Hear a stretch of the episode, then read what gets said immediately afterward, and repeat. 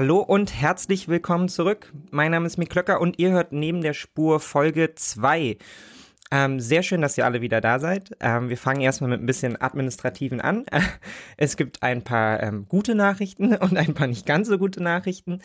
Ähm, wir fangen mit dem Guten an, oder? Ja, so gehört sich das. Wir fangen mit dem Guten an. Das ist auch ganz einfach. Ähm, weil das Gute seid ihr. Ich war wirklich total ähm, begeistert davon, wie gut der Podcast angenommen wurde, was für positives Feedback ich bekommen habe, wie viel Zuspruch ich auch einfach bekommen habe. Also es war wirklich einfach sehr, sehr schön zu sehen, dass die erste Folge ähm, gut angekommen ist. Ich bin auch davon ausgegangen, dass das hier am Anfang gar nicht so viele Leute hören. Ja, inzwischen, ähm, wenn ich so auf meine Statistiken schaue, sehe ich aber, dass es doch eine ganze Menge sind. Das freut mich natürlich sehr. Dann spreche ich hier nicht nur so ein schwarzes Loch hinein, sondern dann kommt das tatsächlich bei vielen von euch schon an. Das freut mich wahnsinnig. Wie gesagt, ich habe einiges Feedback bekommen. Dafür vielen, vielen Dank. Ähm, da waren so ein paar technische Kleinigkeiten dabei, die vielleicht optimiert werden könnten. Das versuche ich jetzt schon zur zweiten Folge ein bisschen besser zu machen, damit es für euch ein angenehmeres Hörerlebnis ist. Wir versuchen das hier Stück für Stück zu optimieren. Ansonsten gab es aber eigentlich keine inhaltliche Kritik. Ähm, ihr müsst euch da nicht zurückhalten, ja. Also wenn euch irgendwas nicht gefallen hat, dann sagt gerne Bescheid.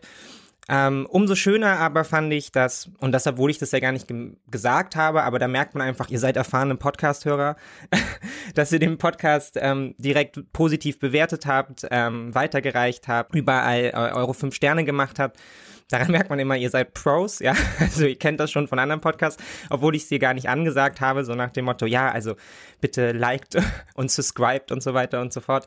Ähm, habt ihr das eigenverantwortlich ähm, schon gemacht? Das hat mich sehr gefreut ja, und freue mich natürlich, wenn ihr es weitermacht. Also ausgehend davon, dass euch die Folgen gefallen, ja. Also ich will jetzt hier, wenn euch das nicht gefällt, dann sagt ruhig auch, wenn es euch nicht gefällt, ja, dann dürft ihr auch drei Sterne geben. Oder zwei, naja. Aber ich freue mich natürlich, wenn ihr, ähm, wenn ihr fünf Sterne Bewertungen bei Spotify, Apple und Co. da lasst.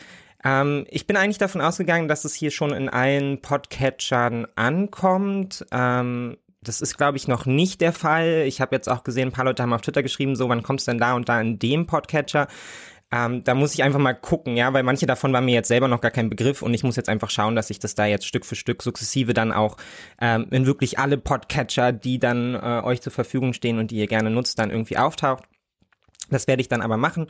Ähm, bis hierhin aber, glaube ich, ähm, kommen wir gut miteinander zurecht. Das freut mich sehr. Und ähm, besonders hat mich gefreut, dass äh, Michael mir direkt Geld überwiesen hat für den Podcast. Also das war dann schon ein sehr vor allem Gehorsam. Ich habe ja hier noch gar nicht irgendwie gesagt, dass ihr mich finanziell unterstützen sollt. Ähm, werde ich auch heute nicht machen, ja. Also versteht das bitte nicht als Aufforderung, sondern ich will ja erstmal, dass ihr den Podcast dann auch eine Weile hört. Und ähm, wenn euch das dann nach ein paar Monaten zusagt ähm, und ich auch merke, da ist mehr Bedarf, ja, und ich möchte das hier mehr machen und dafür vielleicht auch andere Arbeit ein bisschen kleiner halten muss so und natürlich kostet das auch alles ein bisschen Geld, ja, aber darüber müssen wir jetzt hier nicht so lange reden.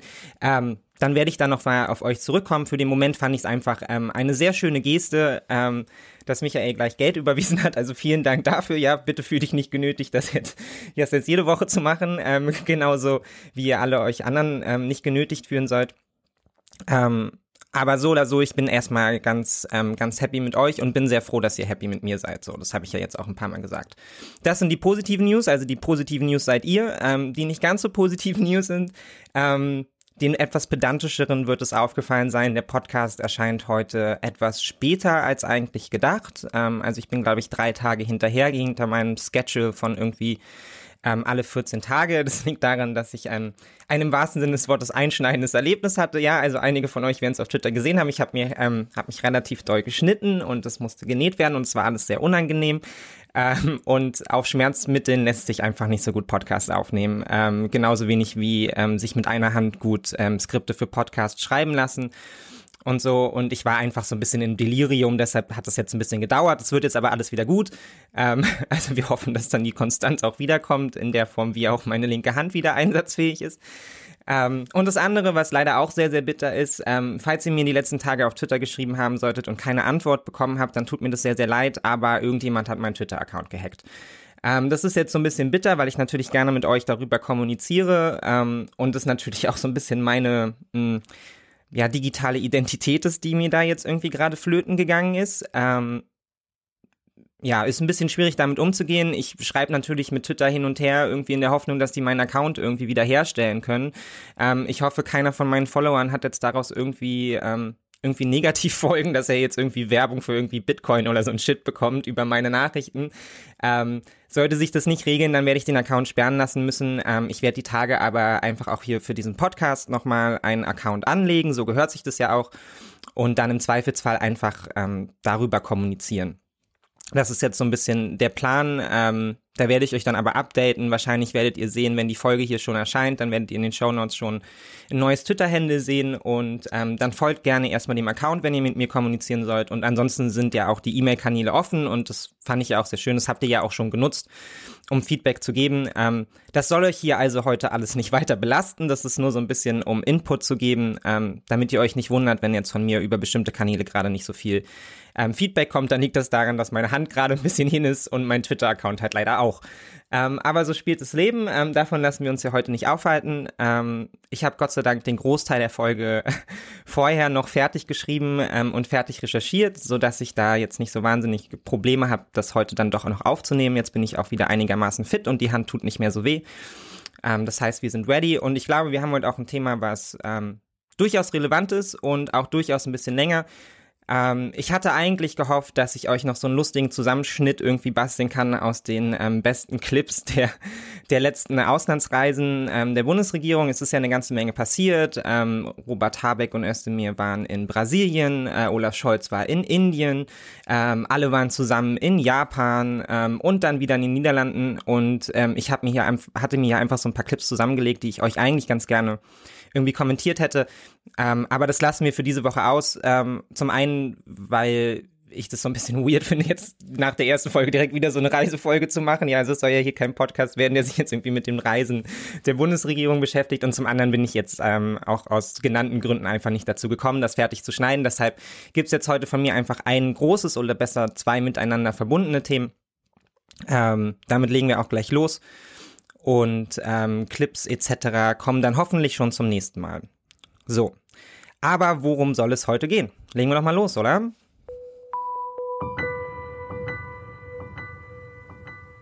Ich will hier jetzt nicht zu sehr aus dem Nähkästchen plaudern, darf ich eigentlich auch gar nicht. aber einige von euch werden mitbekommen haben, dass ich mein Geld ähm, nicht mit Podcasten verdiene. Ist schade eigentlich, aber was nicht ist, kann ja noch werden. Ähm, sondern ich habe natürlich auch noch einen normalen Day, beziehungsweise in meinem Fall eher Nightjob, ähm, der sich auch stark eben mit Medien beschäftigt. Und Teil meines Jobs ist zum Beispiel auch, dass ich mh, hm, jeden Abend, wenn ich dann arbeite, schon immer die Zeitung für den nächsten Tag lese. Das werden die wenigen von euch, die wahrscheinlich noch über ein Zeitungsabo verfügen, wissen. Also es erscheinen nach dem Druckschluss eben immer abends schon die Zeitungen für den nächsten Tag. Die kann man sich dann im Regelfall als E-Paper einfach runterladen. Und dann weiß man immer schon so ungefähr, was am nächsten Tag halt irgendwie Nachrichten und Sachlage ist, ja, und was wahrscheinlich in welcher Form auch immer ähm, höchstwahrscheinlich die Runde machen wird, ja. Und ich mache das jetzt eben schon eine ganze Weile und ich würde sagen, inzwischen habe ich auch ein ganz gutes Gefühl dafür entwickelt, welche Nachrichten oder eben auch einzelne Berichte, wenn sie dann am nächsten Tag mehr Leuten zur Verfügung stehen oder eben auch auf Twitter von den Kanälen der Zeitung gepostet werden oder von den Autoren selbst oder von irgendwelchen ähm, Großaccounts retweetet werden, eben relativ viel Aufmerksamkeit auf sich ziehen. Also nur als Beispiel, wenn jetzt zum Beispiel Christian Lindner in der SZ auf Seite 3 ein großes Interview gibt und es da vorkommen sollte, ja, soll ja schon öfter vorgekommen sein, dass er da eine ganze Menge Unsinn erzählt, dann ist es natürlich wenig verwunderlich, wenn das am nächsten Tag zumindest für ein paar Stunden dann auch trendet und gleiches gilt natürlich oft auch für Reportagen oder Interviews mit CEOs oder eben auch mal längere Hintergrundberichte, ja. Also wenn es dann eben Nachrichten irgendwie auf einmal auftauchen, von denen vorher noch nie jemand gehört hatte. Und das trifft natürlich auch nochmal in einem besonderen Maße zu, wenn Artikel oder Interviews eben erscheinen, die eh schon an bestehende öffentliche Debatten anknüpfen. Wenn also alle über Corona diskutieren und der Chef von BioNTech gibt ein Interview, klar, dann denke ich mir abends auch schon, natürlich, das wird am nächsten Tag viele interessieren.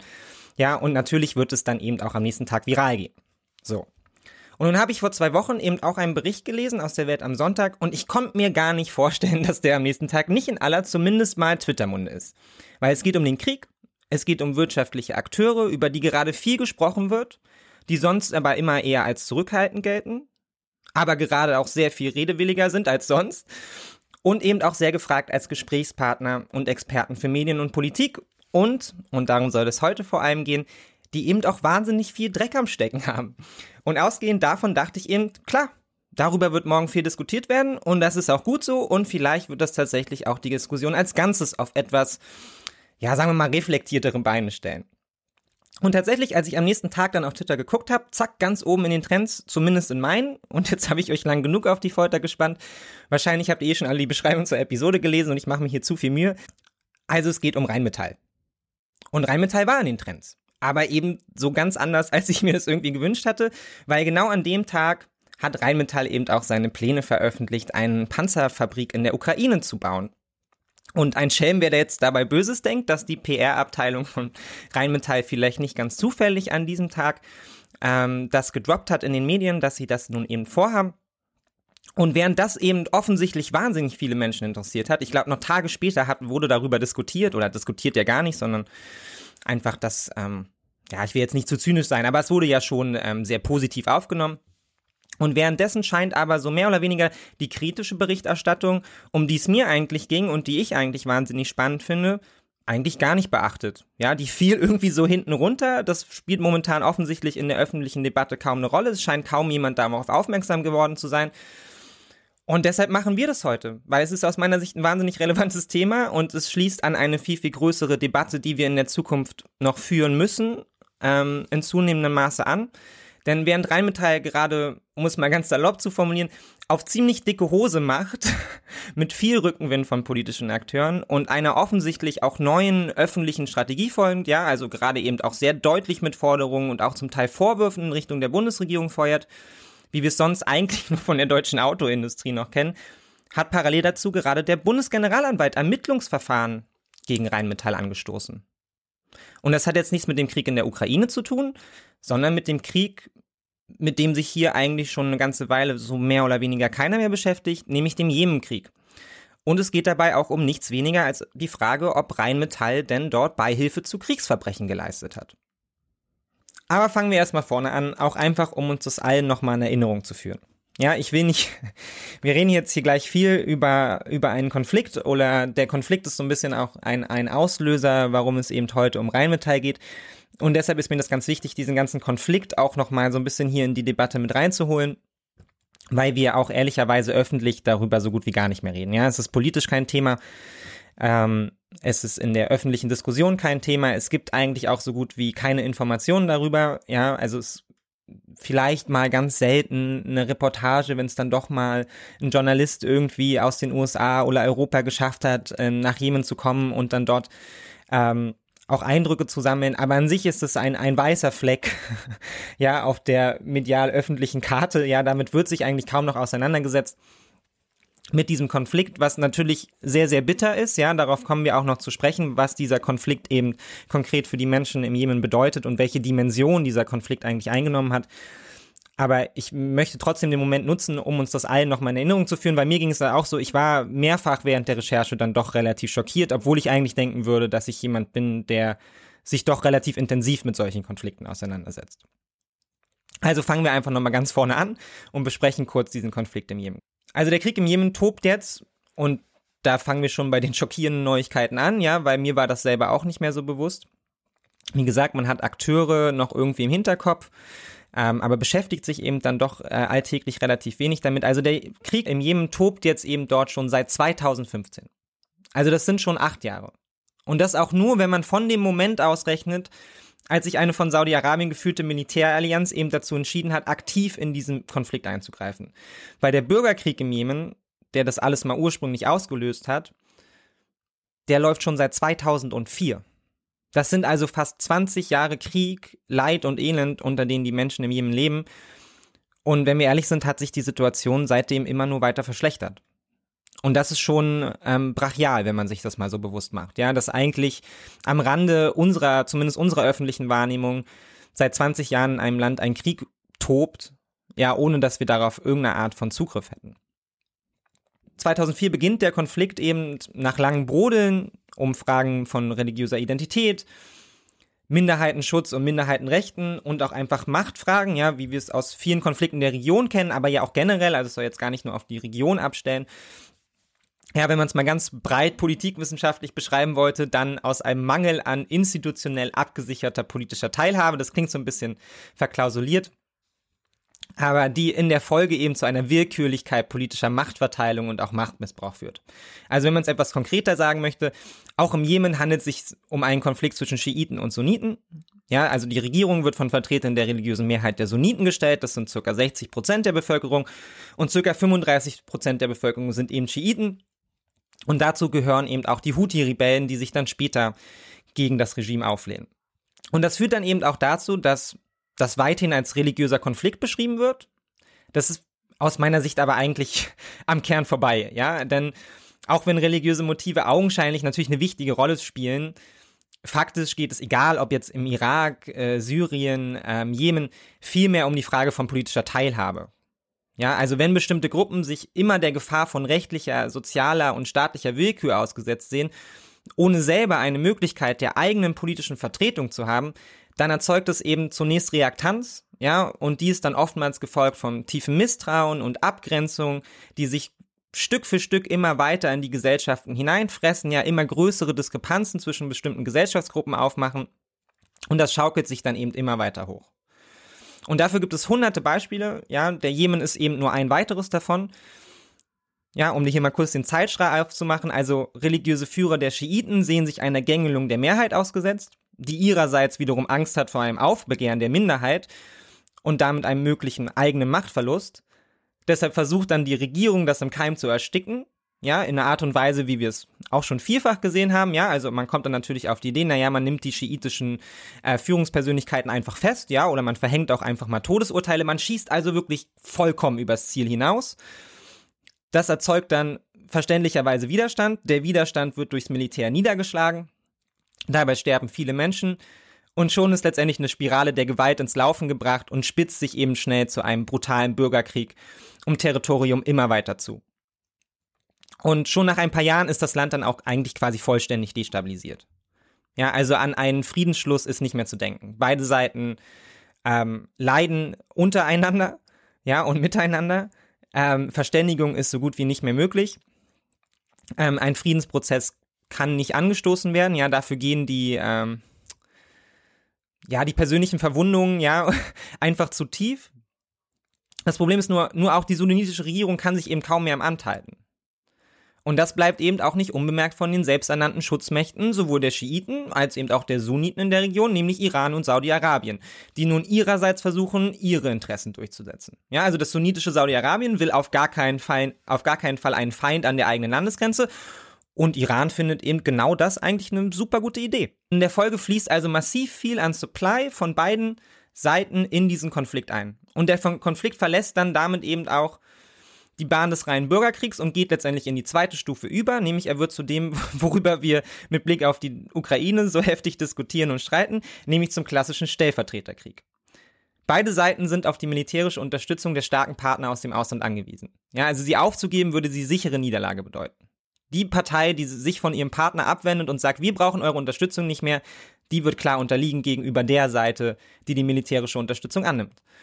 Das bedeutet aber eben auch, die Entscheidungsgewalt verschiebt sich sukzessive nach außen. Und die Kontrolle über das Schicksal des Jemens geht eigentlich an Saudi-Arabien und Iran über, die eben über ihre Waffenlieferungen den Druck erhöhen können oder eben auch ablassen. Und damit rücken aber natürlich die Jemeniten selber und deren Konflikt, ja, und vor allem auch eine mögliche Konfliktlösung immer weiter in den Hintergrund. Weil jetzt geht es nicht mehr um den Jemen an sich, sondern jetzt geht es darum, welche sicherheitsstrategische Bedeutung der Jemen jeweils für Saudi-Arabien und Iran hat. Und das Ding ist, ab 2015 reicht das aber für die Saudis nicht mehr. Und es ist auch gar nicht so schwer nachzuvollziehen, denn obwohl Iran international isoliert ist, oder vielleicht auch gerade deshalb, hat die politische und militärische Führung einfach viel mehr Erfahrung in der Versorgung und Ausbildung von Rebellen und Milizen und auch Personal, ja, also nicht umsonst wird ja allen Sanktionen zu Trotz, ja, immer wieder sehr viel Angst und Sorge geschürt um den Iran, ja, weil er natürlich als militärisches Powerhouse der Region wahrgenommen wird. Und der Iran hat natürlich auch noch den Vorteil, dass es eben wesentlich leichter ist, eine Region zu destabilisieren, als sie zu stabilisieren. Also die Saudis sehen so ein bisschen die Gefahr, dass ihnen hier der Boden unter den Füßen irgendwie wegfällt und dass sie das Land nicht halten können und dann im Zweifelsfall eine starke Rebellenfraktion in Jemen haben, die auch noch massiv militärisch unterstützt wird durch den Iran, ohne dass sie darauf selber noch Zugriff haben. Und das sorgt für erwartbare Angst und Gegenreaktion.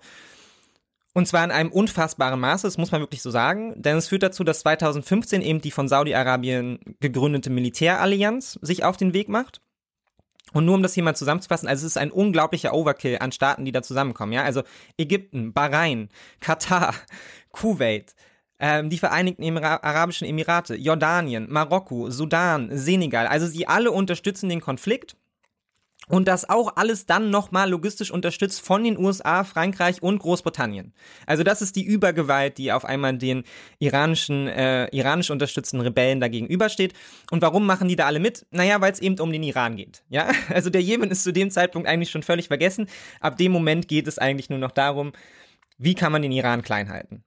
Und jedes dieser Länder hat natürlich eigene Interessen, ja, aber wir müssen jetzt nicht so lange darüber reden, was die Interessen der USA sind, den Iran klein zu halten. Ja, wir alle kennen äh, die sicherheitspolitischen Beschreibungen ähm, der US-Verantwortlichen, wenn es um den Iran geht. Das Hauptziel in der Region ist, den Iran so klein wie möglich zu halten, während man eben Partner, die man auf seiner Seite wähnt, wie eben Saudi-Arabien oder auch Katar, eben versucht, so stark wie möglich zu unterstützen im Konflikt mit diesem, mit diesem Land. Um die Jemeniten geht es aber eben, wie gesagt, ab dem Zeitpunkt Spätestens nicht mehr. Ja, und eigentlich ja auch schon die Jahre davor nicht mehr.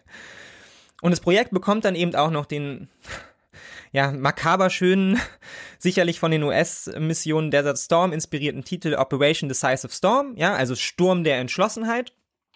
Und am 26.03.2015 geht's dann eben los. Und damit verändert sich der Charakter des Krieges jetzt erneut. Ja, also vorbei sind die Jahre, in denen man Kleinfeuerwaffen und Raketenwerfer mit LKWs heimlich über die Grenze geschickt hat, um irgendwie noch so zu tun, ja, als wäre man hier zurückhaltend, als würde man gar nicht in den Konflikt eingreifen. Sondern die neue Devise lautet nun eben ganz im Sinne des Titels der Operation schweres Gerät, Luftangriffe und eine Seeblockade. Ja, also man ist wirklich entschlossen, den Jemen zu brechen. Und wenn ihr euch jetzt fragt, wie das alles mit dem Völkerrecht und der Souveränität des Staates Jemen zusammenpasst, dann muss man bedauerlicherweise sagen, sehr gut. Ja, weil das Völkerrecht, weil völkerrechtlich verboten ist es für einen ausländischen Staat lediglich auf eigene Faust in einen Konflikt in einem souveränen Land einzugreifen. Ja, also wenn jetzt aber der Staatschef des entsprechenden Landes um Unterstützung bittet, um seine Macht zu verteidigen, dann ist das zumindest völkerrechtlich erstmal kein Problem. Und zu der Einschätzung ist eben damals auch der wissenschaftliche Dienst des Bundestages gekommen. Der dazu in seiner Einschätzung zum Jemenkrieg dann eben auch schlicht geschrieben hat, der internationale Gerichtshof hat deutlich gemacht, dass die Vornahme bewaffneter Handlungen auf fremdem Staatsgebiet keine Gewaltanwendung darstellt, wenn und soweit sie von der Zustimmung der betroffenen Regierung getragen ist. Und ja, das gilt absolut. Also auch wenn der Regierungschef eines Landes, wie im Falle Assad, in Syrien ein grausamer Massenmörder ist, der die Unterstützung eines anderen Massenmörders namens Putin anfordert, um seine Macht zu erhalten, oder wie im Fall im Jemen ein Staatschef, der das Land se längst selber verlassen hat, ja, und sich inzwischen im saudischen Exil aufhält. Das ist völlig egal, ja. Also auch wenn die Regierung gar nicht mehr das Land regiert, die Anfrage war da und auf die Anfrage bezieht sich äh, Saudi-Arabien und eigentlich hat dagegen niemand was auszusetzen. Also weder die UN noch Deutschland, sondern die Statuten des Völkerrechts machen eben klar, das ist dann ein legitimer Eingriff in diesen Konflikt. Und deshalb gab es eben auch entsprechend quasi keine Kritik von Seiten der UN. Ja, das Absurde ist sogar ganz im Gegenteil, verhängt diese ein einseitiges Waffenembargo für die Houthi-Rebellen.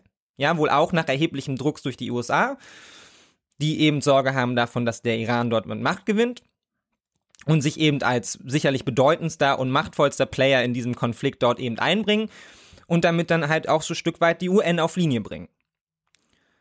Und allgemein, und so steht es eben auch im Bericht des Bundestages, wird die Operation Saudi-Arabiens und seiner Partner als stabilitätsfördernd begriffen. Einer, der das dann zum dem Zeitpunkt schon etwas anders sah, war der damalige Sonderbeauftragte der UN, der ist dann kurz darauf zurückgetreten, ja, nach heftigem Protest, dass eben auch Saudi-Arabien und die USA letztendlich jegliche seiner Bemühungen in der Region wieder Frieden zu schaffen über Verhandlungen blockieren würden. Und es interessiert aber letztlich auch keinen. Ja, also einzig noch das EU-Parlament verabschiedet eine nicht bindende Resolution, um zumindest mal ein Waffenembargo gegen Saudi-Arabien anzustoßen, aber eben wie der, wie der Name schon sagt, das ist eine nicht bindende Resolution, also das führt zu keinerlei Erfolg. und es gibt keine Kritik, weil zu dem Zeitpunkt ist sich ja jeder einig, ja. Also wie das Gutachten des Bundestages eben auch deutlich macht, man ist der festen Überzeugung im Westen, dass das, was Saudi-Arabien da anstößt, eigentlich schon die richtige Entscheidung sei, um den Jemen zu stabilisieren. Oder zumindest mal die Gesamtregion zu stabilisieren vor dem Eingriff der, vor dem Eingriff des Irans. Wie genau dann Stabilität durch Luftangriffe gewährleistet werden soll, das ist ein Thema für sich. Damit hat man sich offensichtlich nicht so, nah, so genau auseinandergesetzt. Ja, aber die Interessenlage ist hier erstmal klar. Man unterstützt die Saudis dabei, ähm, diesen Krieg im Jemen zu führen, auch gegen die jemenitische Bevölkerung, weil man es als stabilitätsfördernd ansieht, die Houthi-Rebellen letztendlich zu bezwingen und damit Iran zu bezwingen und damit in der ganzen Region Stabilität zu schaffen. Und es scheint auch erstmal so aufzugehen, ja. Also schon nach vier Wochen verkündet Saudi-Arabien eben, ey, der Krieg ist gewonnen, ja. Wir haben gewonnen, wir haben alles platt gemacht, das Land ist unser.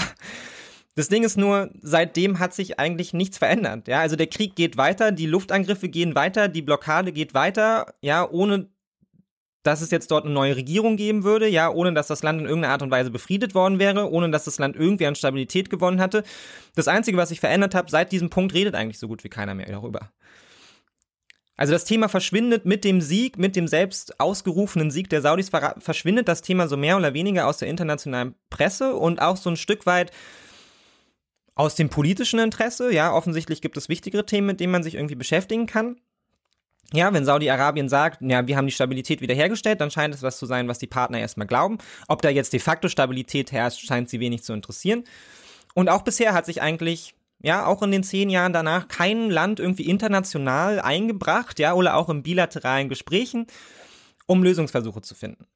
Also die UN hat inzwischen eine andere Position gefunden, ja, darauf kommen wir gleich noch zu sprechen, weil wenn man sich die Dimension des Konflikts anschaut, dann muss man sagen, es wäre auch geradezu absurd, wenn die UN nicht versucht hätte, ähm, da doch irgendwie in, in einer Art und Weise friedensbildende Maßnahmen zu ergreifen, ja, also dann hätten wir es wirklich äh, mit dem Ende des internationalen Systems zu tun, wenn sie sich jetzt nicht mal dazu durchringen könnte, da auf ihrer, auf ihrer institutionellen Ebene zumindest zu versuchen, zu Friedensgesprächen oder Waffenstillständen etc. zu kommen. Aber viel gebracht hat es eben nicht.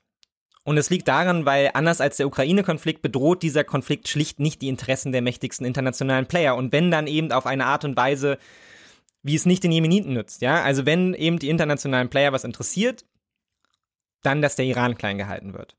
Aber Europa fürchtet eben keine Energiekrise oder Destabilisierung der Weltwirtschaft durch einen Regionalkonflikt in einem Land, der, da sind wir ehrlich, ja, was für die globale Wirtschaft eh völlig irrelevant ist. Ja, erst recht nicht, wenn man da, dabei eben einen der bevorzugten sicherheitspolitischen Partner der Region irgendwie angreifen müsste, nämlich Saudi-Arabien, ja, die man eben als Stabilitätsfaktor der gesamten Region sieht. Da macht man nicht gerne Stress. Ja, man macht auch eben besonders ungerne Stress, weil es ein wirtschaftlicher Partner ist, also da kommt viel zusammen. Aber mit denen legt man sich nicht so gerne an. Und auch anderen Playern wie eben China kann das eigentlich ebenso egal sein, ja, zumal die sich nicht mal geheuchelt irgendwie große Menschenrechte interessieren würden. Und die USA und eben auch enge Partner wie Großbritannien haben zwar Interesse daran, den Iran klein zu halten, ja, und da auch nur einen irgendwie gearteten Machtzuwachs zu verhindern, aber die Menschen im Jemen interessieren sie halt interessenpolitisch eben auch herzlich wenig. Und je länger die Gewalt und die damit verbundene Destabilisierung anhält, umso mehr Fraktionen werden aber auf den Plan gerufen, die nun ihrerseits versuchen, in diesem zunehmend rechts- und kontrolllosen Raum ihre Interessen und Machtansprüche durchzusetzen. Und darunter sind eben nicht nur westliche Staaten und Staaten der Region, sondern eben auch diverse Dschihadistengruppen, die auf den Plan gerufen werden, ja, teils vom Ausland unterstützt, als aktive Kriegsteilnehmer, oder eben andere wie Al-Qaida und der Islamische Staat, die eben im Jemen inzwischen nach neuen Rückzugsräumen suchen. Ja, weil sie eben wissen, das ist, das ist hier letztendlich ein rechtsloser, ein kontrollloser Raum in dem wir agieren können. Hier können wir mehr oder weniger machen, was wir wollen, weil es gibt keine Staatlichkeit mehr, die auf uns in irgendeiner Form reagieren könnte. Ja, also Staatlichkeit, rechtlicher Rahmen, von Demokratie müssen wir gar nicht sprechen. Das ist, das existiert alles im Jemen nicht mehr.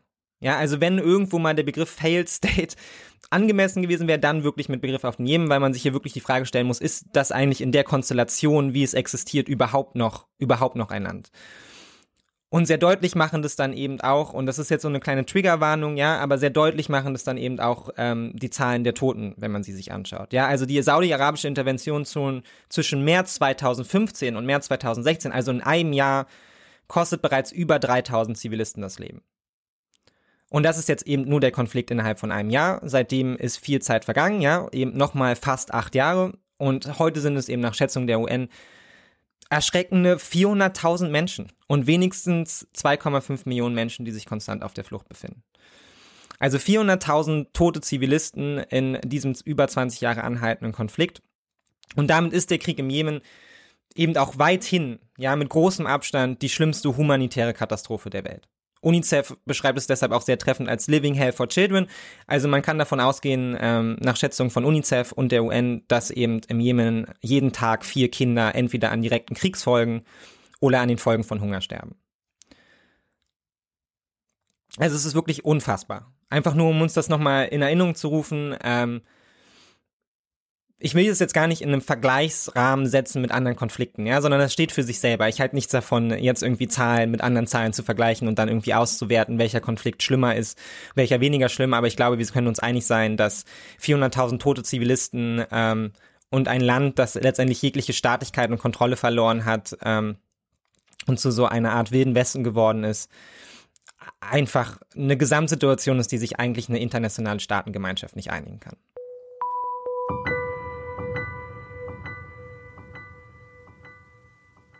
Und nun haben wir wahrscheinlich alle zumindest in meinem Kopf hat sich das eingebrannt noch die inzwischen einigermaßen legendäre Phase in der Bundespressekonferenz im Kopf, nachdem sich die Bundesregierung dann eben auch nach erheblicher Kritik an den eigenen Waffenlieferungen an Saudi-Arabien dazu durchgerungen hatte, keine Waffen mehr an Kriegsparteien in diesem Konflikt zu liefern.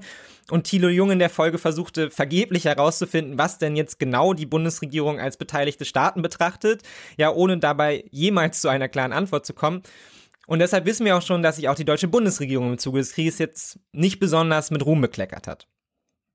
Aber auch das würde ich ganz gerne hier nochmal reinholen, ja, einfach, ähm, damit wir den Zeitstrahl auch hier nochmal haben. Ja, also eigentlich hatten uns ja schon Sigmar Gabriel 2013 damals, als er als Wirtschaftsminister antrat, versprochen, dass jetzt aber auch wirklich ganz ehrlich Schluss sei mit den Waffenlieferungen von gerade schwerem Gerät in Konflikträume des Nahen Ostens. Und damit meinte er eben damit auch Saudi-Arabien. Und damals ging es eben besonders um die Lieferung von Leopard 2 Panzern, aber auch insgesamt machte er damals den großen Aufschlag, zumindest öffentlich, Waffenexporte in autoritäre Staaten müssen unterbunden werden, die müssen stärker geprüft werden, ja, und es kann eben nicht sein, dass Waffenexporte auf der reinen Grundlage von wirtschaftlichen Erwägungen oder eben fraglichen sicherheitspolitischen Erwägungen getroffen werden. Und ja, und wir kennen das von der deutschen Politik, dann ist eben genau nichts passiert. Ja, also ganz im Gegenteil erhöhten sich die Rüstungsexporte noch im darauffolgenden Jahr fast um das Doppelte, besonders mit Blick auf Saudi-Arabien. Ja, also die waren damals Platz 6 der wichtigsten Empfängerländer, wo sich die Summe von, zwei, von gut 200 Milliarden Euro dann nochmal auf knapp 600 Millionen Euro, sogar um fast zwei Drittel erhöhte. Und diese Entwicklung fand damals so absurd, es ist wirklich parallel zum Kriegseintritt Saudi-Arabiens im Jemen statt. Es ist genau der gleiche Zeitraum. 2014 beginnen die Luftangriffe und die Seeblockade und genau zu der Zeit steigert sich die Rüstungs, steigern sich die Rüstungsexporte an Saudi-Arabien eben um ein Vielfaches. Ja, und in kurzer Zeit wird damit eben auch aus Platz 6 Platz 3, ja, davor liegen nur noch Israel und Großbritannien und das alles unter einem SPD-Wirtschaftsminister, der eigentlich mal ganz anderes versprochen hat und ganz anders angetreten war. Und das Absurde ist, wir reden gerade viel über die historische Zeitenwende von Olaf Scholz und vor allem den Tabubruch, ja, dass Deutschland nun zum ersten Mal ja überhaupt Waffen an ein Kriegsgebiet liefert. Im Rückblick auf den Jemenkrieg muss man allerdings sagen, das ist einfach ganz großer Unsinn, ja, weil Deutschland lieferte eben schon seit 2014, 2015 Waffensysteme an aktive Kriegsteilnehmer. Und das eigentlich sogar entgegen der eigenen Waffenexportrichtlinien, ja, kann man dann irgendwo nachlesen, Artikel 3 Absatz 5 spielt nicht so eine große Rolle. Aber eigentlich sollen genau die das unterbinden, ja. Also da steht eben klipp und klar drin, keine Waffensysteme an aktive Kriegsteilnehmer. Und irgendwie haben wir uns aber dazu entschieden, das öffentlich zu, zu ignorieren und wir tun es auch jetzt wieder, ja. Deshalb ja eben historische Zeitenwende. Auf einmal liefert Deutschland Waffen in die Ukraine, das haben wir doch noch nie vorher gemacht. Dabei macht der Jemenkrieg eben sehr deutlich, ja, das stimmt einfach nicht. Sondern wir haben eben genau das gemacht. Und natürlich versucht man sich da jetzt fleißig rauszureden. Ja, das kennen wir ja auch schon. Also man liefert ja eigentlich gar keine Waffen, sondern man liefert ja eigentlich nur ein paar LKW und vielleicht auch noch ein paar Helme. Ja, und vielleicht auch noch ein ganz kleines bisschen Aufklärungstechnik und Lenksysteme für Raketen, aber mehr wirklich auch nicht. Aber natürlich stellt sich auch das im Verlauf des Konflikts, wie sollte es anders sein, als ziemliche ziemliche Untertreibung da, ja? Denn de facto liefert, liefert die deutsche Rüstungsindustrie während und auch vor dem Konflikt schon Maschinengewehre und Pistolen, Scharfschützengewehre, Granatenwerfer, Handgranaten, Zünder, Munition, militärische Computersysteme, über 100 Drohnen und auch die LKW waren natürlich nicht einfach Sprinter, die man irgendwie nach Saudi-Arabien geliefert hat, sondern das sind gepanzerte und bewaffnete Transporter gewesen. Und hinzu kommt, und das muss dann, sich dann auch die Bundesregierung eingestehen nach Anfragen der Opposition, eigentlich wusste niemand so genau, welche Waffensysteme und wie viele deutsche Waffen im Jemen im Einsatz waren, weil Deutschland schon 1969 Heckler und Koch die Erlaubnis erteilt hatte, Lizenzen für eine Fabrik von G3-Gewehren in Saudi-Arabien zu verkaufen, gefolgt von einer weiteren Genehmigung einer Fabrik 2008 für G36-Gewehre. Und natürlich war die Bundesregierung nicht doof, ja, und hat sich das hoch und heilig versprechen lassen von Saudi-Arabien, dass die Gewehre auch wirklich nur zur Landesverteidigung eingesetzt werden, ja, und auf gar keinen Fall exportiert werden. Aber seltsamerweise hielten die sich da nicht dran. Oder hatten zumindest, sagen wir mal, eine wesentlich breiter gefasste Vorstellung davon, was denn Landesverteidigung bedeutet, denn die Waffen landeten nachweislich eben schon in Jemen und vor allem auch in den Händen von zahlreichen Konfliktparteien. Darüber hatte man gar keine Kontrolle mehr. Ja, also es waren einfach unfassbar viele auch deutsche Waffen im Land ohne dass Deutschland darauf irgendeine Art von Zugriff gehabt hätte. Und selbst wenn, ja, zu dem Zeitpunkt muss man ja sogar sagen, es war ja eigentlich auch egal, ja, selbst wenn sie Zugriff gehabt hätten, die Aussagen habe ich ja gerade vorgelesen vom Wissenschaftlichen äh, Dienst des Bundestages, man war ja davon überzeugt, dass es hier eine Stabilitäts, stabilitätsfördernde Aktion Saudi-Arabiens. Ja, um es mal zusammenzufassen in einem Zitat der Bundesregierung, Saudi-Arabien nimmt eine Schlüsselrolle und eine gewichtige Stimme in der Arabischen Liga ein, und im Dolf-Kooperationsrat. Sicherheit und Stabilität gehören zu den erklärten außenpolitischen Prioritäten Saudi-Arabiens. So steht es im Bericht des, äh, des Bundestages dazu. Und zu dieser Einschätzung, die Saudi-Arabien nicht schöner hätte formulieren können, ja, die wahrscheinlich genau das ist, was man sich selber vorstellt, ja, wie man sich selber dort gerne präsentieren möchte und wahrnimmt, scheint sich auch faktisch eigentlich acht Jahre nach, nach Kriegsbeginn kaum was geändert zu haben. Ja, trotz der schlimmsten humanitären Krise unserer Zeit scheint die Position genauso zu bestehen. Also ja, die Rüstungsexporte an Saudi-Arabien sind zurückgegangen. Ja, heute ist es nicht mehr unter den Top Ten, sondern man konzentriert sich jetzt zunehmend darauf, vor allem NATO-Partner zu unterstützen, also die USA, die Niederlande oder auch Ungarn, aber auch demokratische Hochburgen wie Ägypten zum Beispiel. Ja, die 2021 mal eben Platz, auf Platz eins der Exporte lagen und auch die Unterstützung für Saudi-Arabien ist keineswegs komplett eingeschlafen, ja? Also man hat sie nicht eingestellt. Erst 2022, also noch letztes Jahr, genehmigte die Bundesregierung erneut die Auslieferung von Technik für die saudische Luftwaffe. Und ja, das ist genau die saudische Luftwaffe, die den Jemen in die Steinzeit zurückbombt. Also bis heute scheint man offensichtlich davon überzeugt zu sein, Saudi-Arabien schafft im Jemen Stabilität. Ja, das wäre eine sehr, sehr zynische Aussage. Ich glaube, wenn man ehrlich ist, dann muss man sagen, es ist der deutschen Bundesregierung einfach egal. Ja, sie beschäftigt sich damit nicht. Es spielt für sie keine Rolle, weil es auch öffentlich keine Rolle spielt. Sie muss sich damit nicht auseinandersetzen. Und nun steht natürlich die Frage im Raum, warum sieht man die Gefahren nicht? Ja, auch nicht 2023, nach einem Jahr, das sich quasi ja nur um Leitsätze wie wir müssen aus alten Fehlern und von, von Partnern lernen drehte. Ja, also wir führen ja inzwischen die Debatte darüber. Wir führen eine in Deutschland sehr intensive Debatte über Waffenlieferungen, über die äh, internationale Verantwortung Deutschlands, darüber, wie sich Deutschland sicherheitspolitisch positionieren soll. Aber irgendwie setzt gar keine Reflexion ein.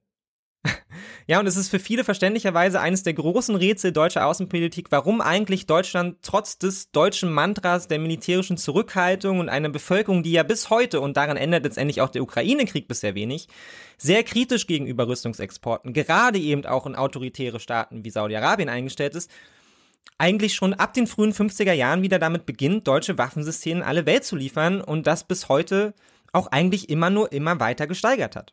Ja, egal ob jetzt SPD oder CDU regiert und abhängig davon, ob selbsterklärte Friedensparteien wie die Grünen im Wirtschaftsministerium sitzen, ja, die Ausreden sind dabei immer die gleichen. Man selber wolle ja gar nicht liefern, ja, aber der Vorgänger, der habe ja schon die Verträge gemacht. Was soll man denn tun?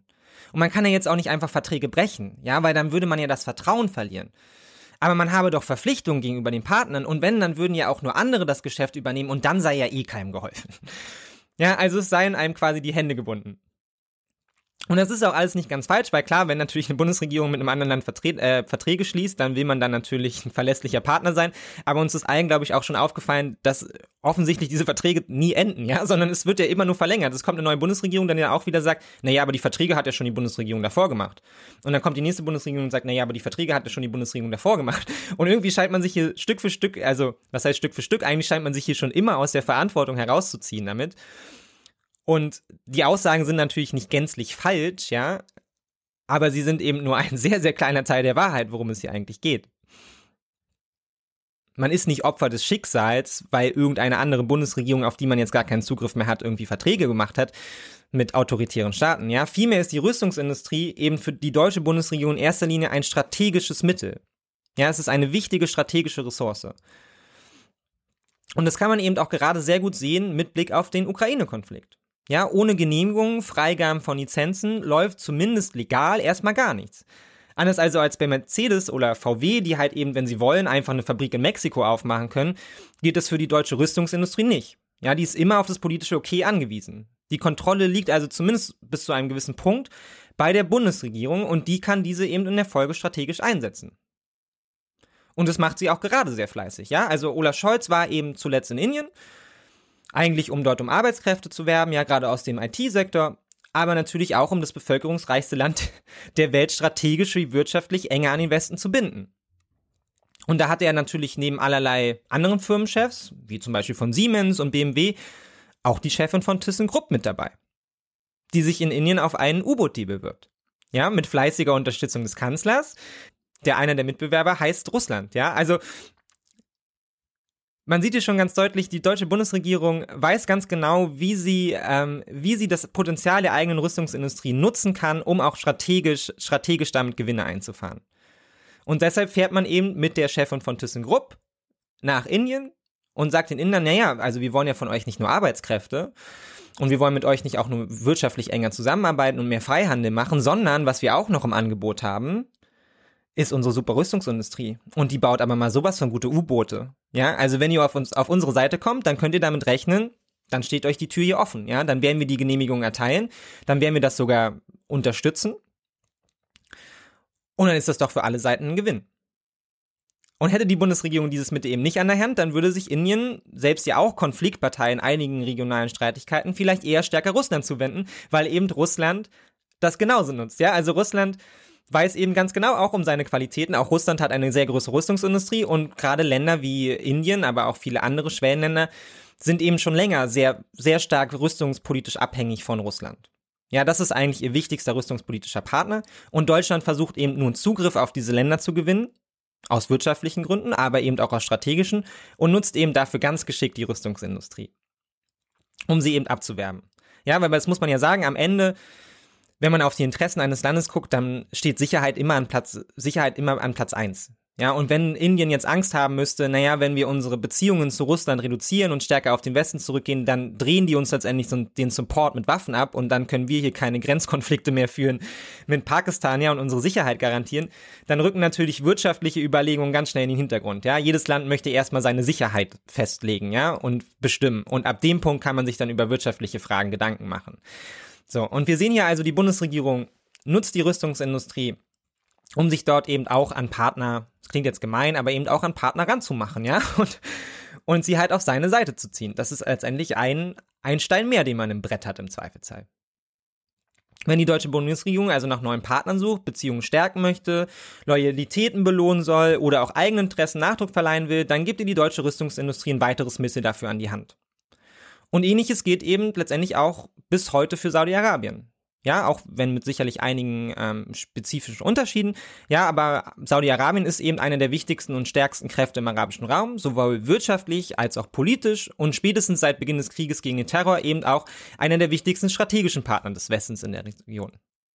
Ja, hier kommt also wahnsinnig viel zusammen. Investitionen und Wirtschaftspolitik, Rohstoffe, Eingrenzung des Terrors und andere Lokalkräften wie eben dem Iran.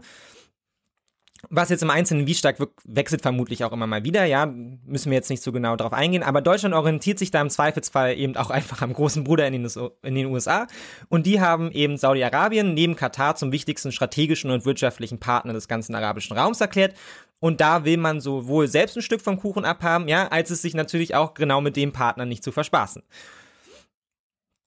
Soll also heißen, der deutschen Rüstungsindustrie ging und geht es dementsprechend sehr gut. Ja, und nur in den seltensten Fällen haben Bundesregierungen auch vor der Zeitenwende Rüstungsexporte aktiv blockiert oder eingeschränkt. Ja, viel öfter ging deutsche Außenpolitik mit den Interessen der Rüstungsindustrie Hand in Hand, unabhängig davon, ob jetzt die gleiche Zielvorstellung ja bei beiden immer so ähm, vorherrschte und hat sich eher noch als unterstützende Kraft eingebracht. Ja, also wenn zum Beispiel Vertreter der Golfstaaten die Möglichkeit bekamen, deutsche Rüstungstechnik gleich von der Bundeswehr bei Übungen vorgestellt zu bekommen oder eben auch Vertreter der Rüstungsindustrie die Möglichkeit bekamen, deutsche Politiker auf Staatsbesuchen zu besuchen. Ja, also es ist ja nicht nur jetzt der Fall mit Blick auf Indien, sondern es gehört in Deutschland ja fast standardmäßig dazu. Ja, also wenn man sich anschaut, ähm, die Reisen der Bundesregierung und welche wirtschaftlichen Partner dann dort eben die Reisen begleiten und mit im Flugzeug sitzen, dann sind da im Regelfall auch Vertreter der Rüstungsindustrie mit dabei. Das Ding ist aber jetzt, gereicht hat dieser große Spielraum den deutschen Rüstungsunternehmen allen voran Rheinmetall offensichtlich nicht. Ja, sondern man ist eben über den weiten legalen Rahmen einfach noch mal ein ganzes Stück hinausgegangen. Was uns jetzt nach sehr langem Vorgeplänkel zum Kern des heutigen Podcasts führt, nämlich den Verwicklungen von Deutschlands größtem Rüstungsproduzenten Rheinmetall.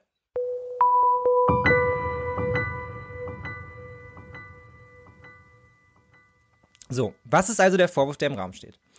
Mehrere Mitarbeiter von Rheinmetall sollen 2017 mehrmals mit Maschinen der Vereinigten Arabischen Emirate in Richtung Eritrea geflogen sein, genauer die Hafenstadt Assab, um dort Marinegeschütze auf Kriegsschiffen der Arabischen Emirate nachzurüsten, inklusive folgender Ausbildung und auch Übung am neuen Gerät. Und spätestens seit 2019 erheben deshalb diverse NGOs, Aktivisten und Menschenrechtsanwälte schwere Vorwürfe gegen Rheinmetall. Und dabei stehen zwei unterschiedliche Vorwürfe im Raum. Zum einen unterlag das autokratische Eritrea einem UN-Waffenembargo mit der Lieferung von Militärtechnik in das Land, auch wenn sie später auf Schiffen der Arabischen Emirate eingesetzt wurden, hätte Rheinmetall also gegen dieses Embargo verstoßen. Deshalb stellte auch bereits 2019 ein deutscher Anwalt Anzeige gegen das, Unter gegen das Unternehmen. Der Generalbundesanwalt stellte das Verfahren jedoch wenig später ein, weil und jetzt, jetzt kommt's. Rheinmetall war natürlich nicht ganz doof und hatte die neue Technik nicht direkt nach Eritrea geliefert. Und auch für die Nachrüstung sind die Schiffe wohl immer artig aus dem Hafen in Eritrea in internationale Gewässer gefahren, wo die Nachrüstung, ja, rein juristisch zumindest, völlig in Ordnung ging. Clever, diese internationalen Rüstungsunternehmen. Der Vorwurf, der aber bleibt und um den es jetzt eben erneut geht und um den jetzt erneut ein Verfahren angestoßen wurde, ist der, dass Rheinmetall mit seiner Aufrüstung der Schiffe auch die Seeblockade des Jemen, des Jemen unterstützt habe. Von der man eben inzwischen weiß, dass sie nicht nur militärische Konvois blockierte, sondern eben auch die Versorgung mit Lebensmitteln und medizinischen Produkten. Und dies könnte zumindest laut dem Generalbundesanwalt daher den Tatbestand zur Beihilfe an einem Kriegsverbrechen rechtfertigen. Weil eben laut Völkerrecht der Einsatz von Hunger, ein illegitimes Kriegsmittel darstellt. Und wenn Rheinmetall die Technik geliefert hätte, um das, um diese Seeblockade zu, ähm, zu ermöglichen, dann hätten sie sich eben selber strafbar gemacht an einem Kriegsverbrechen. Und Rheinmetall weiß natürlich alle Vorwürfe weit von sich, ja, und will damit nichts zu tun haben. Und tatsächlich könnte es wohl auch ehrlicherweise sehr schwer werden für das Verfahren, die nötigen Indizien und auch Grundlagen für einen Prozess zu finden. Ja, das internationale Recht lässt hier einfach vielerlei Lücken. Es gibt keinerlei politisches und auch großes öffentliches Interesse. Darüber haben wir ja schon besprochen. Ähm, und Rheinmetall wird natürlich sein Möglichstes tun, um das Verfahren zu stören und auch zu verlangsamen. Ja, letztlich wäre wohl, selbst wenn das Verfahren zu einem eindeutigen Ergebnis kommt, einem minimalen Teil der Verantwortung Rechnung getragen. Denn Rheinmetall oder der Name einer seiner Tochterfirmen steht eben auf diversem militärischem Gerät, das im Jemen zum Einsatz kam. Und dabei handelt es sich eben auch vor allem um Tötungsgerät wie Raketen. Nur mal, um ein Beispiel zu nennen, am 8. Oktober 2016 schlägt eine von Saudi-Arabien ausgeschickte Bombe in einem Wohnblock im Jemen ein. Und am Tatort finden sich eben später Waffenteile, die darauf schließen lassen, dass es bei dem Luftangriff äh, dass bei dem Luftangriff eben auch eine Lenkrakete von der Firma RWM Italia eingesetzt wurde. Und die ist, ja genau, eine der Tochterfirmen des deutschen Rüstungsunternehmens Rheinmetall AG. Und nun könnte man natürlich zynisch sagen, ja, so funktionieren halt Unternehmen, ja, unabhängig vom Geschäftsfeld. Es geht um Profite und es geht um Rendite. darum, seinen Gewinn konstant zu steigern, nicht um Moral, ja. Und das Geschäftsgefällt der Rüstungsindustrie ist eben nun mal der Tod, ja. Und würden sie moralisch agieren, wären alle Beteiligten aufgrund von Gewissensbissen wohl handlungsunfähig, ja. Was erwartet man also von der Industrie? Und das Ding ist ja aber nun, naja, seit spätestens einem Jahr erwarten wir ja eine ganze Menge von der Industrie. Man hat sich ja inzwischen daran gewöhnt, dass Generäle, Militärexperten, ja, oder auch solche politischen Figuren, die gerne welche wären, die deutschen Talkshows besetzen, gerne zu Interviews geladen werden von Zeitungen und wir insgesamt, und das ist ja auch wenig überraschend, eine Aufwertung allen Militärischen in der politischen und öffentlichen Debatte erleben. Ja, nachdem man sich nun 70 Jahre lang und da haben die Kritiker unter den Militärfronten ja recht, eigentlich gar nicht damit beschäftigen wollte, ist eben das Militärische jetzt zu einem zentralen Thema geworden. Und prinzipiell ist das ja auch gar nicht schlecht, ja, weil es ist ja schon was dran, wenn heute kritisiert wird, Deutschland habe sich vor allem immer auf Partner verlassen und die im Zweifelsfall eben auch für seine Interessen aufrüsten und auch kämpfen lassen, ja. Man kann dann in der Folge sicherlich zu sehr unterschiedlichen Antworten kommen, wie man sich denn jetzt eine Zukunft vorstellt, in der Deutschland mehr internationale Verantwortung übernimmt. Also was überhaupt konkret bedeutet, mehr Verantwortung zu übernehmen.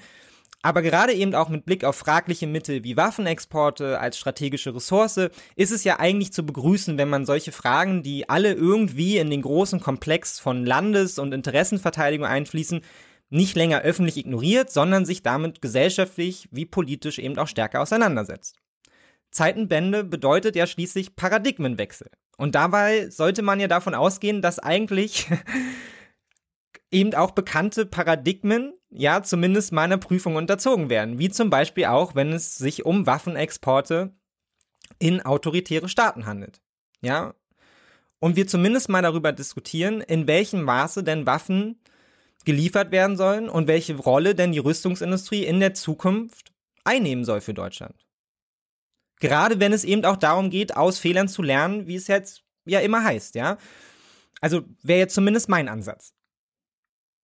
Aber dass sich einiges ändert, das ist natürlich nicht nur mir aufgefallen, sondern auch der bisher zumindest immer sehr schüchternen Rüstungsindustrie. Und für die ist der Weg natürlich auch schon klar. Und man setzt sich, und das vielleicht tatsächlich zum ersten Mal in der Geschichte der Bundesrepublik, auch sehr stark öffentlich und sehr aktiv dafür ein. Ja, ich habe in den vergangenen Wochen bestimmt vier Interviews mit dem Chef von Rheinmetall in großen Tageszeitungen gelesen, Anfragen, die man früher wahrscheinlich ausgeschlossen hätte. Ja, es gab ja dann doch immer eher kritische Fragen und die Branche redet ja aus leicht nachvollziehbaren Gründen auch eher ungern über das eigene Geschäftsfeld. Ja, das ist einfach, man hält sich da lieber zurück. Und es ist für uns alle nachvollziehbar, warum man sich dort eher damit zurückhält. Ja, und jetzt nicht so wahnsinnig viel darüber redet, welche Waffen man dann wohin liefert und was für Effekte die dann dort in den Regionen haben.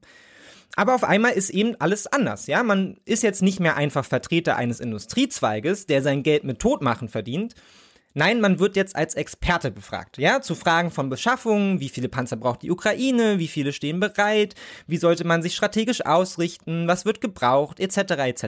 Ja, also alle Journalisten scheinen Antworten auf Fragen zu suchen, die natürlich augenscheinlich niemand besser beantworten kann als die Industrie, deren Geschäft das ist. Und das nimmt man natürlich auch von Seiten der Industrie dankend an und geht dann eben auch noch einen Schritt weiter. Schließlich wird man ja jetzt stärker gebraucht als jemals zuvor. Vorbei sind die Zeiten als Schmuddelindustrie am Rande der deutschen Wirtschaft. Stattdessen rückt man jetzt ins Rampenlicht als Garant des Bestehens der Ukraine und von Sicherheit und Stabilität der Bundesrepublik und letztlich ja ganz Europas. Und das nimmt man natürlich dankend an und baut das auch noch verbal aus. Ja, also kein Interview von Vertretern der Branche kommt seit einem Jahr ohne den mehr oder weniger expliziten Vorwurf in Richtung der Bundesregierung aus. Man könnte und man müsste ja eigentlich noch so viel mehr tun und als Rüstungsindustrie stehe man ja auch bereit, aber die Bundesregierung bremst halt leider alles. Ja, und ein gutes Beispiel dafür, was jetzt auch nochmal dazu beigetragen hat, dass ich diesen Podcast heute diesem Thema widme, ist ein Interview von Bloomberg, äh, das glaube ich vor anderthalb Wochen auf Twitter viral ging ähm, und dann eben erst von vielen deutschen Medien aufgenommen wurde und dann eben auch von vielen, in der Folge von vielen sehr, ähm, sehr großen Accounts auf Twitter. Ja, und der Vorwurf, der im Raum steht, den zum Beispiel dann eben auch der Tagesspiegel so direkt in seine Überschrift übernommen hat, lautet, Mangel an Munition wird nicht an der Industrie liegen. Rheinmetall bemängelt schleppende Auftragsvergabe. Rheinmetall wird in diesem Jahr nur mit zwei Dritteln seiner Kapazität Munition produ produzieren. Als Grund führte die Firma mangelnde Aufträge an. Und nach der Überschrift fragt man sich natürlich sofort, oh Gott, was denn da los? Was macht denn die Bundesregierung da? Die Ukraine braucht Massen an Munition und Gerät und parallel dazu steht die Schlüsselindustrie europäischer Sicherheit und ukrainischer Freiheit vor dem eigentlichen wirtschaftlichen Ende wegen Auftragsmangel. Wie kann das denn sein? Ja, also kein Wunder, dass das vielen negativ aufstößt. Ja, bestätigt es doch auch wieder mal das öffentliche Narrativ vom Kanzler Scholz als impliziten Unterstützer Russlands oder zumindest mal irgendwie eine Art von skrupellosen oder auch feigen Bürokraten, der die Zerstörung und Auslöschung der Ukraine mal wenigstens billigend in Kauf nehmen würde. Ja, und die Reaktionen sind eben dementsprechend. Ja, also Ralf Füchs einfach nur mal als Beispiel rausgepickt, als ein, als einer von diesen liberalen Großaccounts, die darauf eingingen, schrieb dann zum Beispiel, man glaubt es kaum. Nach einem Jahr Ukraine-Krieg und verzweifelten Bitten der Ukraine um mehr Munition, Rheinmetall produziert mangels Aufträgen nur mit zwei Drittel seiner Kapazitäten. Ist das politische Unfähigkeit oder ist uns die Ukraine einfach egal? Und auch Robert ne, Röttgen, den wir ja auch als Meinungsmacher kennen, fand auch äh, sehr, sehr deutliche Worte. Ja, Zitat, das ist gelinde gesagt ein Skandal. Die Ukra der Ukraine fehlt Munition und Rheinmetall arbeitet nur mit zwei Drittel seiner Kapazitäten. Offensichtlich schläft die Bundesregierung. Ja, aber worauf basiert denn die Frustration eigentlich? Na, der Selbstauskunft der vertrauensvollen Rüstungsindustrie natürlich. Ja, weder Bloomberg noch der Tagesspiegel noch Füchs oder Röttgen schien offensichtlich gewillt oder in der Lage, die in dem Interview getätigten Aussagen zu überprüfen. Und das, obwohl die abweichende Realität gerade mal drei Minuten Google-Suche entfernt ist. Und da muss man doch dann wirklich fragen, Leute, was ist los mit euch? Ja, man kann wirklich ganz schnell feststellen, dass das, wenn nicht schon ganz großer Quatsch ist, dann wohl zumindest mal maximal überdramatisch formuliert. Von der Rüstungsindustrie selbst. Und ich werde euch jetzt nicht quälen und euch wieder die Statistiken vorlesen, welches Land denn wie viel an die Ukraine liefert. Ja, auch das ist letztendlich nur eine Google-Suche entfernt und wir wissen schon, dass hier inzwischen dass hier zwischen dem öffentlichen Bild von Deutschlands Bereitschaft zur Unterstützung und der tatsächlichen Unterstützung eine relativ große Wahrnehmungslücke klafft, ja, deren Aufarbeitung wahrscheinlich diesen Podcast sprengen würde, ja. Ähm, und Genauso würde es diesen Podcast sprengen, jetzt nochmal die Frage groß aufzumachen, ja, wie viel Unterstützung ist denn genug? Dem will ich mir heute, dem will ich mich heute nicht widmen und aussetzen, ja, sondern ähm, wir schauen uns einfach mal an, wie geht's denn dem Konzern? Das ist ja öffentlich einsehbar. Ja, und dann stellt man relativ schnell fest, naja, irgendwie so richtig an der Story ähm, von dem Auftragsmangel, sagen wir mal so, da gibt's auf jeden Fall ein paar Lücken, ja, denn schon auf der Hauptversammlung von Rheinmetall 2018 blickte der Konzern auf ein Zitat, beispielloses eine beispiellose Erfolgsbilanz zurück. Ja, damals steigerten sie den Umsatz um 4,3 Prozent auf 6,1 Milliarden Euro. Und in der Rüstungssparte wuchs der Umsatz sogar um 7,9 Prozent, was 2018 eben für fast eine halbe Milliarde Euro Gewinn sorgte. Und seitdem hat sich die Entwicklung nur noch rapide gesteigert. Also 2020 legte allein Rheinmetall Defense mit Kanonen, Munition, Bomben, Elektronik, gepanzerten Fahrzeugen und Ausrüstung nochmal einen Umsatzplus von 5% an den Tag. Absoluter Rekord bis dato. Ja, das hat es vorher noch nicht gegeben. Also Rheinmetall ging es letztendlich schon vor dem Krieg ganz gut. Ja, und jetzt kommen wir zu den Zahlen aus dem letzten Jahr, ja? Haltet euch fest. Ihr könnt ja mal kurz eine Zahl überlegen, um wie viel ihr meint, hat Rheinmetall seinen Gewinn, also nicht seinen Umsatz, sondern seinen Gewinn steigern können. 61 Prozent. Nochmal langsam. 61 Prozent Gewinnsteigerung. Und das ist ja wirklich unfassbar. Ja, also offenbar hat Rheinmetall entweder unfassbar große Kapazitäten, wenn sie mit zwei Drittel Auslastung 61 Prozent mehr Gewinn einfahren. Oder die zweite Möglichkeit wäre natürlich, dass Rheinmetall die Preise massiv erhöht hat. So oder so, es läuft und zwar richtig, richtig gut. Und das ist auch erst der Anfang für Rheinmetall. Ja, im kommenden Jahr erwartet man nochmals eine Umsatzsteigerung von 25 bis 30 Prozent. Und dann eben immer so weiter. Ja, also momentan wird vom Konzern selbst mit nicht weniger als zumindest mal einer Umsatzverdoppelung alle zwei Jahre gerechnet. Ja, und das sind Zahlen, die sind so fantastisch, dass der Konzern gerade nicht nur in den DAX aufgestiegen ist, sondern sich in sehr kurzer Zeit mit seinem operativen Ergebnis an die noch größeren Hersteller aus den USA herangerobbt hat. Man könnte also nicht zufriedener sein.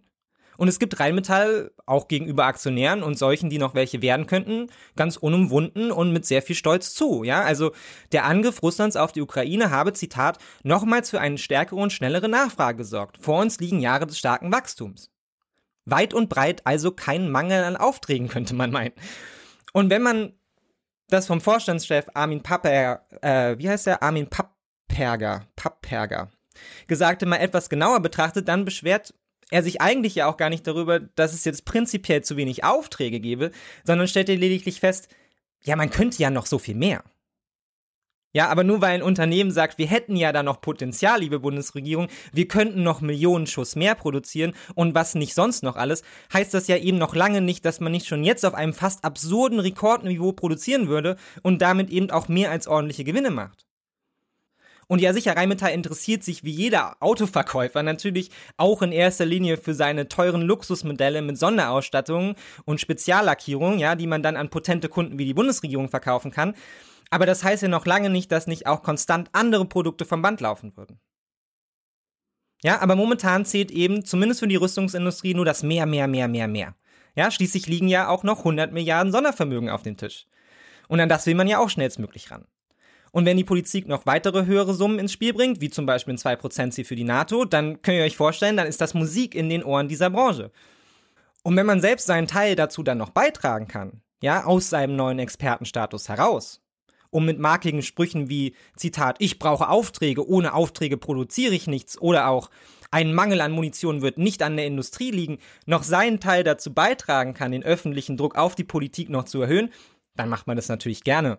Ja, denn unabhängig davon, ob das Gesagte nun stimmt oder nicht, kann man sich momentan sicher sein, dass daraus wie am Ende des vielgeteilten Artikels des Tagesspiegels ein Zitat wird wie schleppender Abschluss von Aufträgen gefährdet Rheinmetall.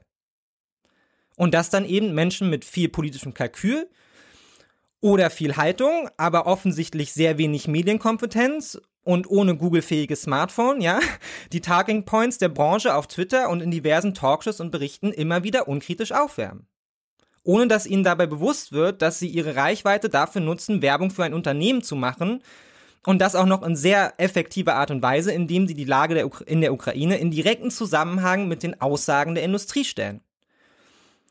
Und das ist gelinde gesagt einfach ein Mega-Problem. Ich hoffe, wenn die Verwicklungen von Rheinmetall in den Jemen-Konflikt eins deutlich gemacht haben, dann, dass es, dass man dieser Industrie nicht vertrauen kann. Und dass es dieser Industrie nicht um Menschen geht, nicht um Stabilität, nicht um das Bestehen der Ukraine oder die Sicherheit Europas, sondern um Gewinne. Und das sollte eigentlich auch jedem klar sein. Ja, Vertreter dieser Branche sollte man nicht unkritisch als Experten einladen und vor allem auch nicht ihre Selbstauskünfte unhinterfragt als Realität annehmen. Und trotzdem lässt sich aber lassen sich aber Leute auf Twitter und historisch eben vor allem auch die deutsche Bundesregierung, eine nach der anderen, von dieser Industrie vorführen, um den Finger wickeln, ja, wie sonst eben nur vom Deutschen Bauernverband oder vielleicht noch der deutschen Autoindustrie, und spielt dieses Spiel mit. Und der Jemenkrieg ist nur ein Beispiel für den gewaltigen Spielraum, den die Politik der Rüstungsindustrie lässt, um ihrem Geschäft nachgehen zu können.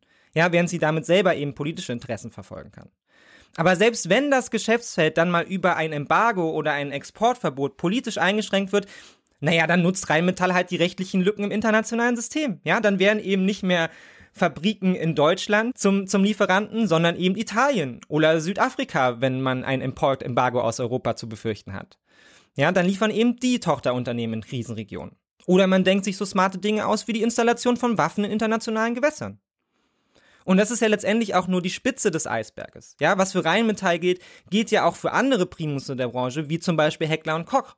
Ja, erst vor knapp zwei Jahren bestätigte der Bundesgerichtshof ein Urteil des Stuttgarter Landesgerichts, das Heckler und Koch zu Schadensersatzzahlungen in Höhe von drei Milliarden Euro verurteilt hatte, nachdem der Konzern über drei Jahre mehr als 4000 Sturmgewehre nach Mexiko geliefert hat. Obwohl sie ganz genau wussten, dass die Waffen dort nicht in den nicht in den von den, in den Exportbescheinigungen ausgeschriebenen Regionen landen würden, sondern in Bereichen des Landes, an die eigentlich keine Waffen geliefert werden dürfen, weil sie dort mit 90-prozentiger Wahrscheinlichkeit erst in den Händen von korrupten Polizisten und dann in denen von Drogenkartellen landen. Und klar, da wären wir jetzt bei dem nächsten, naja, was erwartet man eben auch von dem Unternehmen, ja? Die Rüstungsindustrie ist ja bei weitem auch nicht die einzige Industrie, die einen Hang zum Beschiss hat. Wir erinnern uns schließlich an den Abgasskandal oder Wirecard, ja, also die Liste ist ja endlos. Aber genau deshalb ist es eben so wichtig, dass man den politischen Zugriff auf diese Unternehmen erhöht, weil wir reden hier nicht von Autos. Und umso wichtiger ist es eben auch, wenn man diese Industrie nun massiv selber mit Geld zupumpt und subventioniert. Letztlich geht es eben darum, dass die deutsche, aber auch die internationale Politik Vorgaben, die offensichtlich nur unzureichend greifen und dafür ist Saudi-Arabien und der Jemen-Konflikt ein ideales Beispiel, überdenkt, überarbeitet und eben auch nachschärft. Ja, das deutsche Rüstungskontrollgesetz, das keinerlei Auswirkungen hat auf ausländische Tochterfirmen, gehört dabei genauso dazu wie eine Nachschärfung und etwaige Auslaufregungen für Lizenzen bei Waffenfabriken und natürlich auch eine Form des deutschen Beschaffungswesens.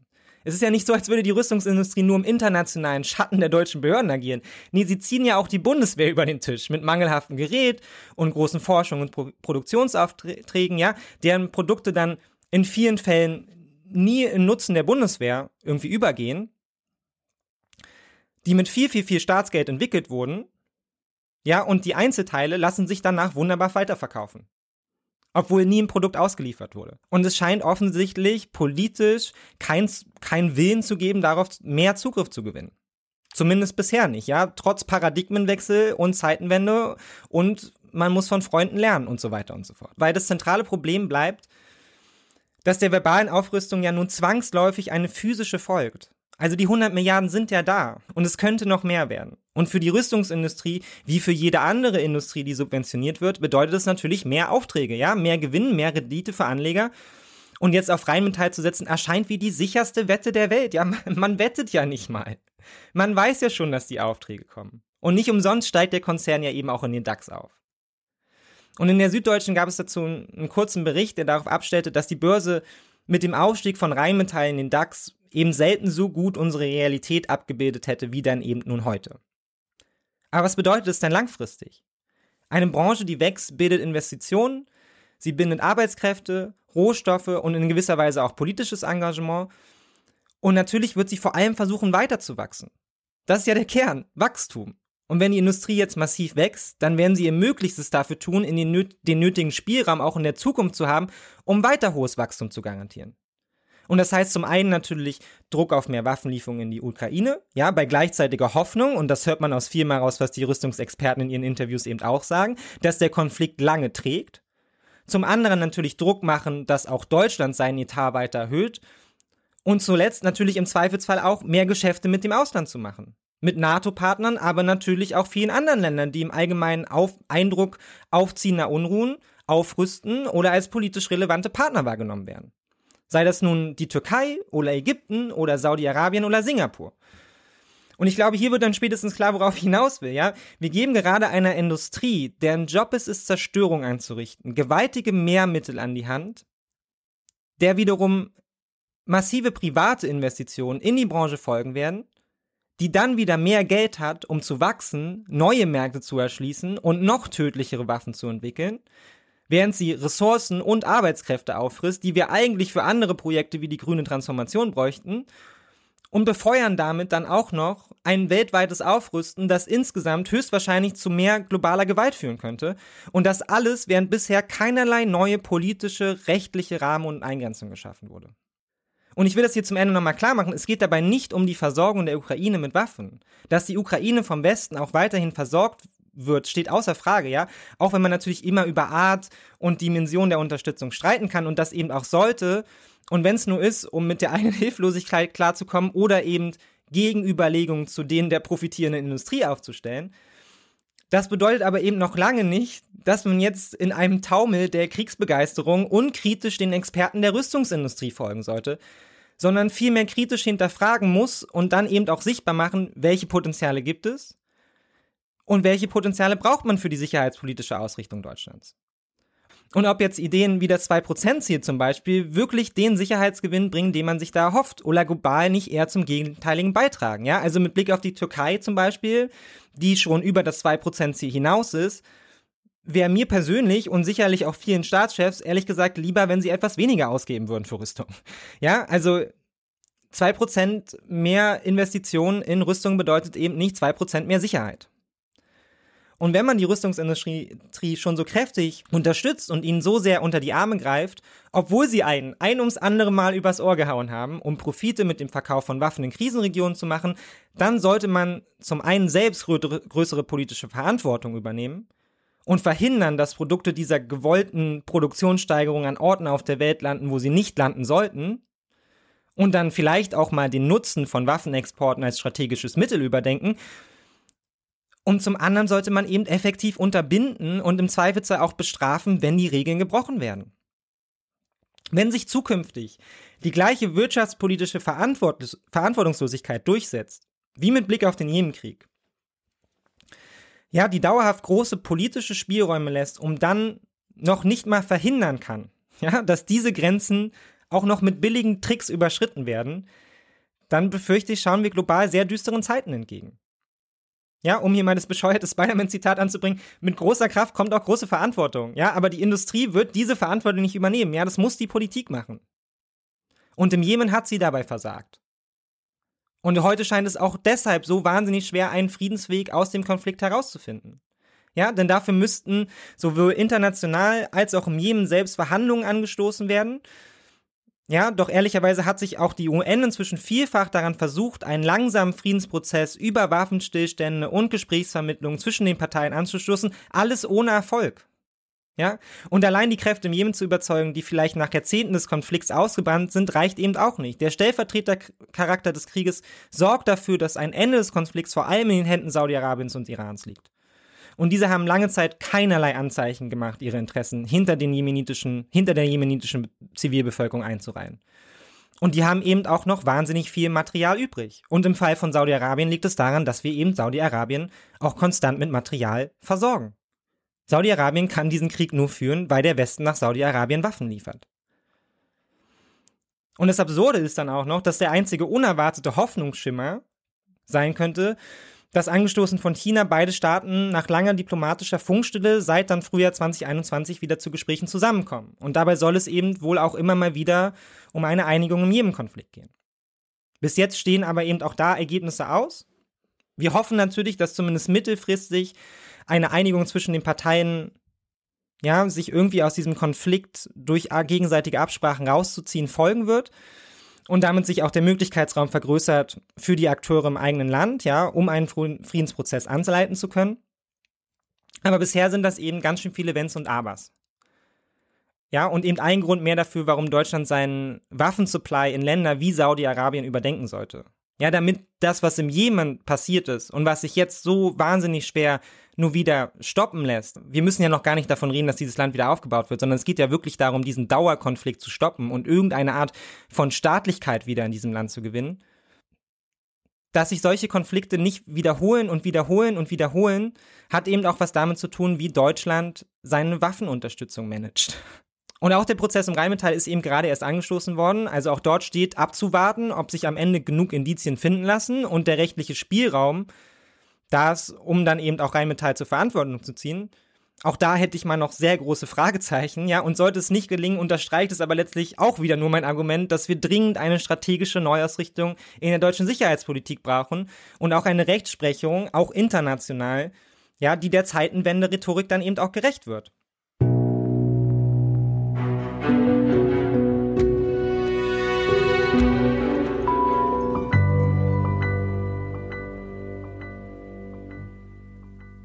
Als ich hier schon mit allem fast fertig war und ähm, das hier alles schon vorbereitet habe, habe ich noch ein Interview mit Annalena Baerbock aus der Welt ähm, gelesen, in dem es dann auch um Rüstungsexporte ging.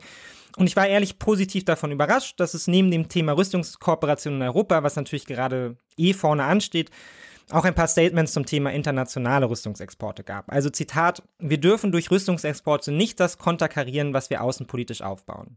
Wenn wir Bombardements von Zivilbevölkerung aufs Schärfste verurteilen, können wir nicht zugleich die Munition dahin exportieren.